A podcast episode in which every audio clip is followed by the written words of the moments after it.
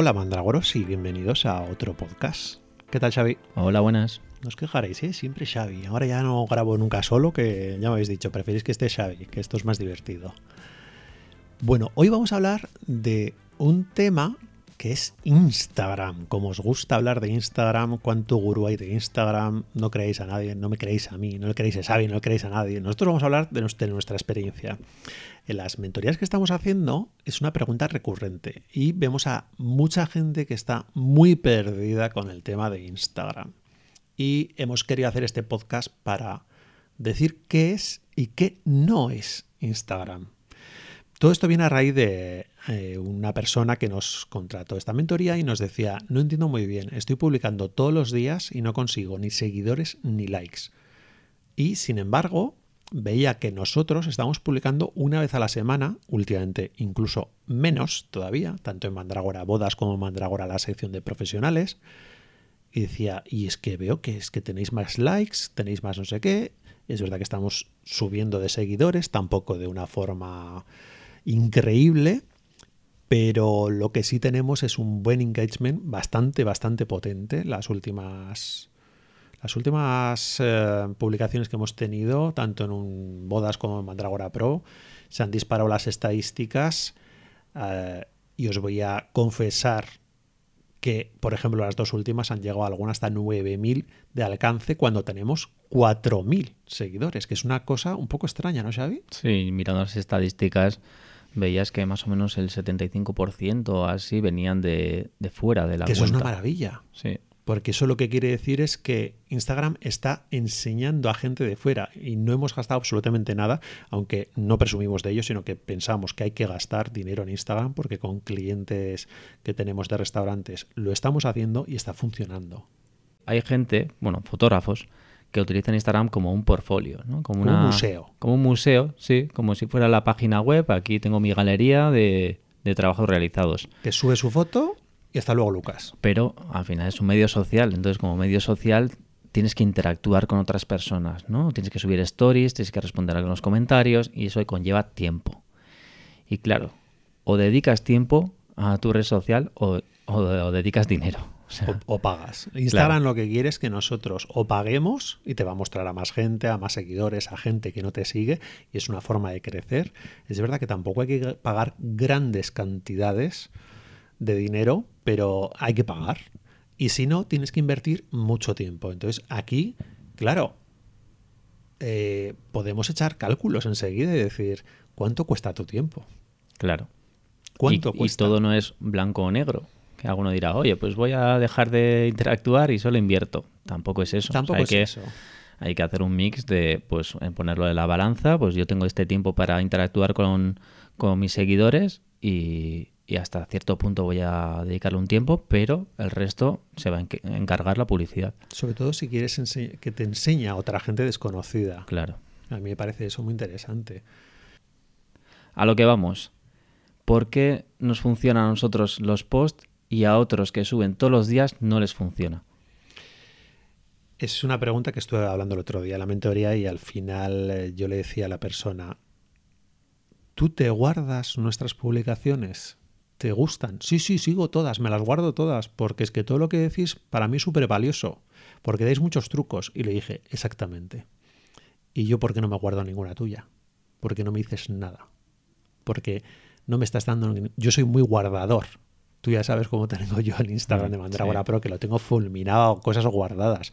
Yo veo un montón de tips, un montón de cosas, sobre todo de gente que hace fotografía, retoque con Photoshop, que alucino. Muchos indios que me parecen maravillosos, son los putos amos del cotarro retocando fotos. Entonces yo me guardo muchísimas cosas. ¿Cuándo te guardas algo? Cuando es de interés para ti o lo quieres hacer más tarde. ¿Qué se suele guardar mucho a la gente? Trucos, recetas, recetas de fotógrafos o recetas de cocina. Todo el mundo se guarda recetas de cocina y dice, para cuando la haga algún día, luego ni te acuerdas que la tienes, porque esto es un auténtico desastre, somos todos así, somos guardadores natos. Pero no te vas a guardar la foto de boda de fulanita y menganita que ha sacado un fotógrafo ahí eh, arriba de un monte sin más. Hombre, igual te puedes guardar si la foto es espectacular, como nuestro amigo Javier Abad, que hace unas fotos espectaculares y dices, a este le quiero copiar el estilo que tiene súper bonito de color, o, o quiere ese plano que ha hecho me parece alucinante, pero una foto normal la gente no se suele guardar. Entonces ahí está la diferencia también entre que esto no es un museo, no es para exponer a eso, qué bonito ya está. Hay cuatro grandes de la fotografía que igual no necesitan dar cosas de valor porque su fotografía en sí ya es un valor, pero son cuatro cracks contados con, con los dedos de la mano, que la gente solamente por ver sus fotos se la van a guardar. Entonces, si no es tu caso, tendrás que aportar valor o tendrás que decir a la gente, imaginaos que hay gente que nos está diciendo, me quiero dedicar a la fotografía gastronómica y digo, hombre, pues para empezar tienes que empezar a tener fotografía gastronómica en tu Instagram. Es importante, es un detalle tonto, pero es importante.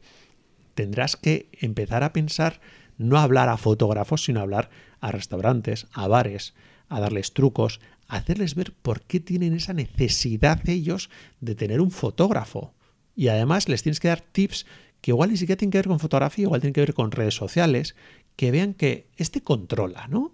Al final es un poco de empatía, ¿no? En lugar de mostrar lo que tú haces por puro ego o porque has hecho estas fotos y quieres enseñarlas simplemente, es ponerse en lugar del otro y, preguntarse, ¿por qué me va a seguir esta persona? ¿Qué ofrezco yo de valor para que le dé al clic de seguir e interactúe con, con mi contenido? Yo, por ejemplo, pues sigo una cuenta que me parece interesante de una chica de, que se llama Hanan Chaya, o sea, un nombre un poco raro. Y la, ella se dedica solamente, su perfil es de música de tendencia para Reels. Mm, Entonces me parece interesante porque digo, necesito mm, música de tendencia, voy a su perfil y, voy sacando, sacando eh, tendencias. Y no te lo capa porque me dijiste que nosotros al tener... Eh, eh, un Instagram de empresas, si coges una música de tendencia normal y corriente, igual nos la capa por ser empresa. Sí, en este caso ella sí que o sea, tiene un perfil más generalista para...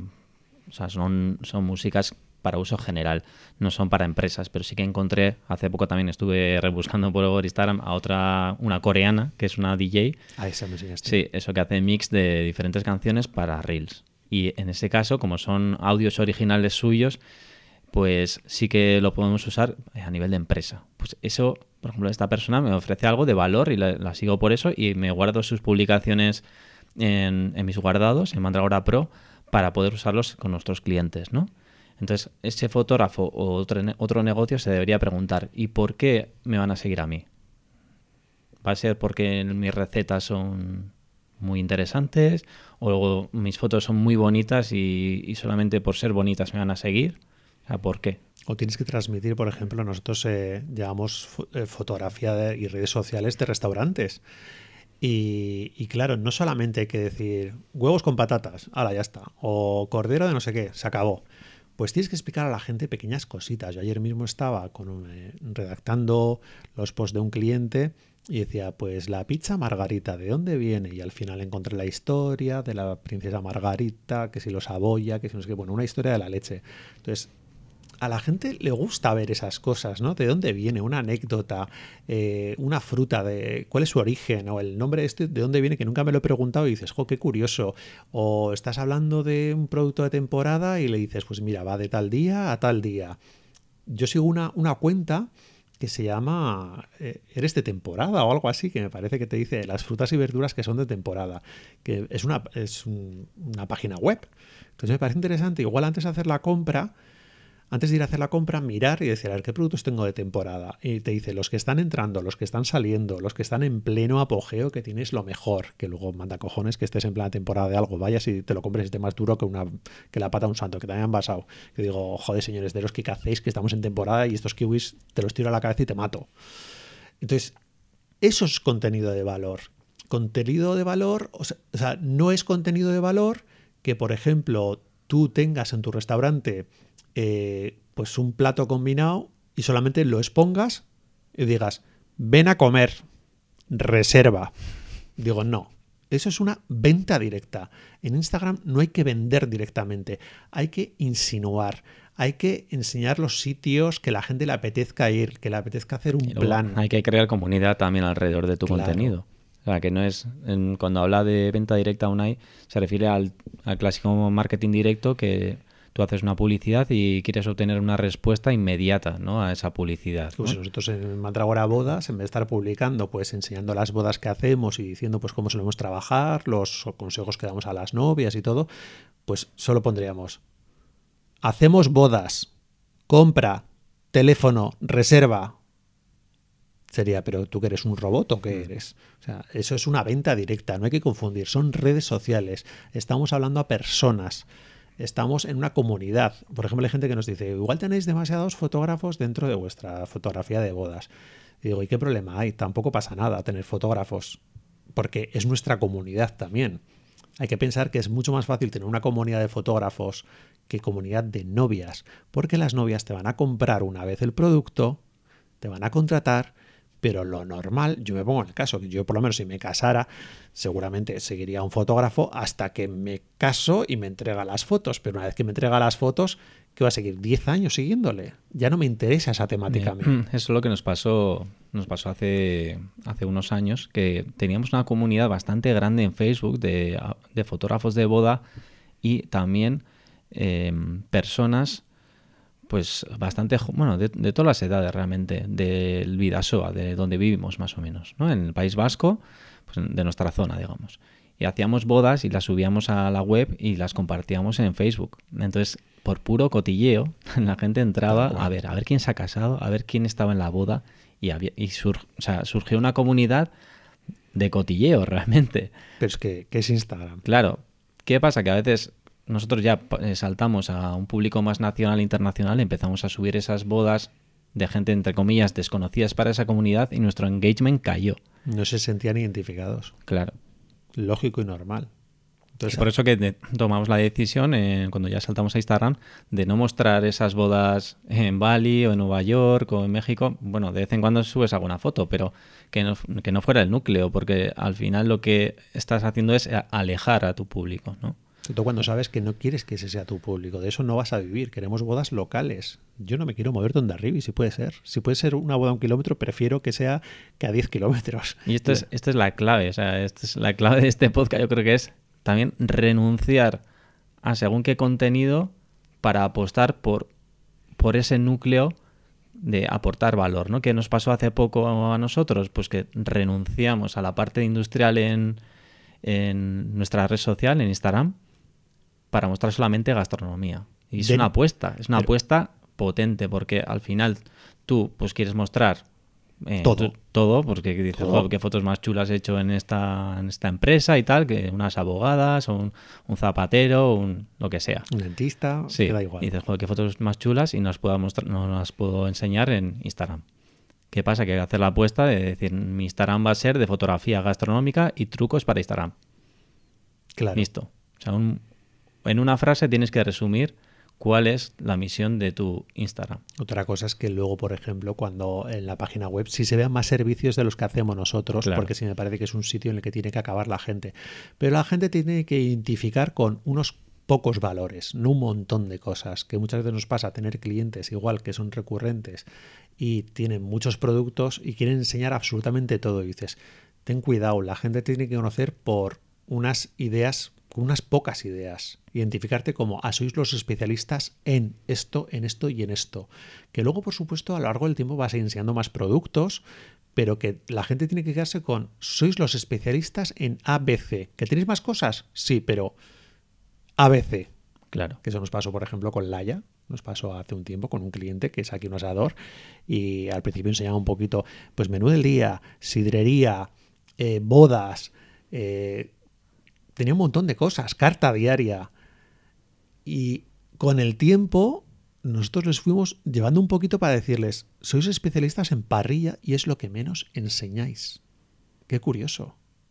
Y al final con el tiempo se han especializado tanto en parrilla, a base que empezamos a enseñar más carne, pescado, carne, pescado a la parrilla, que actualmente ya no hacen ni menú de sidrería, ni menú del día, ni hacen bodas, y se están dedicando solamente a eso. ¿Por qué? Porque es una consecuencia de un plan estratégico que por supuesto no se consigue ni en una, ni en dos, ni en tres semanas, ni meses. y ahora, por ejemplo, aunque tienen unos platos del mes, para sobre todo orientado a entre semana. Hay mucha gente que pues después del trabajo quiere ir a, a comer y no quiere comerse una chuleta, por ejemplo. Lógicamente. Entonces tiene unos platos del mes que, bueno, que son platos de temporada sobre todo. Pero realmente esos platos tampoco los fomentamos, ¿no? ¿Podríamos fomentarlos? Sí, pero estaríamos despistando el mensaje principal de ese negocio, que es comida a la parrilla y chuleta, básicamente. Entonces, por eso que el principal consejo para el fotógrafo es centrar el mensaje y aportar algo de valor por qué tu producto es mejor. O qué ¿Por qué te vamos a seguir? ¿Por qué te vamos a seguir? ¿Por qué tu producto es mejor que otro? Eh, cuéntanos sus características, cuéntanos, y lo más importante es cuenta tu personalidad, que es lo que eso no, nadie puede copiarte. Cada uno somos absolutamente diferente, para lo bueno y para lo malo, entonces tú mira las cualidades que tienes tú y foméntalas. Y tus partes que no son cualidades, sino que son defectos, o donde más flojeas, no lo enseñes. Claro, porque cada fotógrafo somos diferentes. Habrá algunos fotógrafos que son muy buenos comunicadores y su valor añadido sea comunicar cómo han hecho una foto. En cambio, otros serán muy técnicos y se les dará muy bien el retoque y tendrán que hacer vídeos de cómo retocan las fotos. Sin hablar. Eso es. No hace falta que hables. otros serán muy divertidos y les gusta bailar y son fotógrafos y hacen pues TikToks. Eh. Hombre, nosotros seguro que si bailamos también se divierten con nosotros, te lo aseguro.